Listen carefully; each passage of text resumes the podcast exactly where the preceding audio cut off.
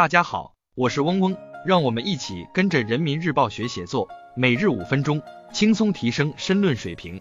今天我们精读的题目是让青年人才与城市共生发展，来源于人民论坛网二零二三年八月二十五日的网评部分，作者是吴长乐。文章的主题是引才留才和城市发展。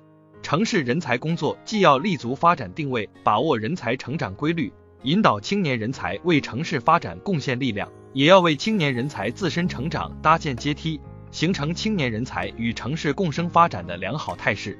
以下是文章全部内容：青年兴则城市兴，青年强则城市强。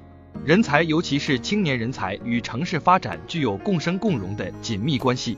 在当前改革发展的需求和压力之下，各大城市不遗余力争夺人才，各显神通吸引人才，既形成了尊重人才、尊重创新的浓厚氛围。也在局部出现了某些用力过猛、用力过偏的问题。城市人才工作既要立足发展定位，把握人才成长规律，引导青年人才为城市发展贡献力量，也要为青年人才自身成长搭建阶梯，形成青年人才与城市共生发展的良好态势。城市与青年人才应是双向选择，共同奔赴。对于城市而言，要以城市发展定位为方向，充分考虑自身实际。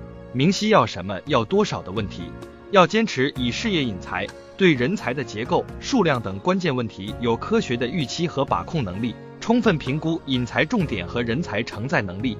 青年人才富有激情、活力，可塑性大，既有选择的意愿，又有选择的能力，要主动出击，不局限于在大城市和老家二选一。通过旅游体验亲自看，网上冲浪比较看，问询亲友分析看。综合考量，选出与自己情投意合的城市。没有梧桐树，难引金凤凰。青年人才的聚集，能为城市带来繁荣、活力与创新。城市要以人才成长发展为关键，强化平台能级，为青年人才成长发展提供阶梯、搭建舞台。要发挥行业龙头企业引才用才作用，将高端教育和科研机构作为引育青年人才的重要平台，释放其对青年人才的磁吸效应。要加强博士后工作站建设，创新引才渠道，吸引优秀青年人才进站工作，提高博士后科研项目择优资助标准。要支持产业园平台和众创空间建设，为创业者营造一个具有生长性和自循环可能的生态环境，降低创业者的创业风险和创业成本，提高创业成功率。城市需要青年人才，更应关注青年人才之需。作为优质基础设施和公共服务的聚集者，城市应为处于人生转型中的青年人才提供全面发展的空间。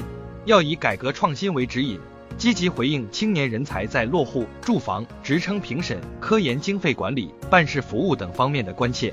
要建立符合青年人才成长规律的职称评审制度，采取简便高效的科研经费管理方式，探索提供针对青年人才实际需求的金融服务。为青年人才创新创业提供多角度、强有力的支撑。要强化地方治理能力，优化教育、医疗等公共服务和各类人才办事流程，降低办事成本，高效快捷兑现各类人才政策，切实提升青年人才的幸福感与融入感。今天我们的精读就到这里结束了，十分感谢大家的收听。本文因编辑发布有所删改。如需获取完整版高清内容，可添加嗡嗡获取。日拱一卒，功不唐捐。希望大家继续坚持学习，你我终将拥有美好的未来，加油哦！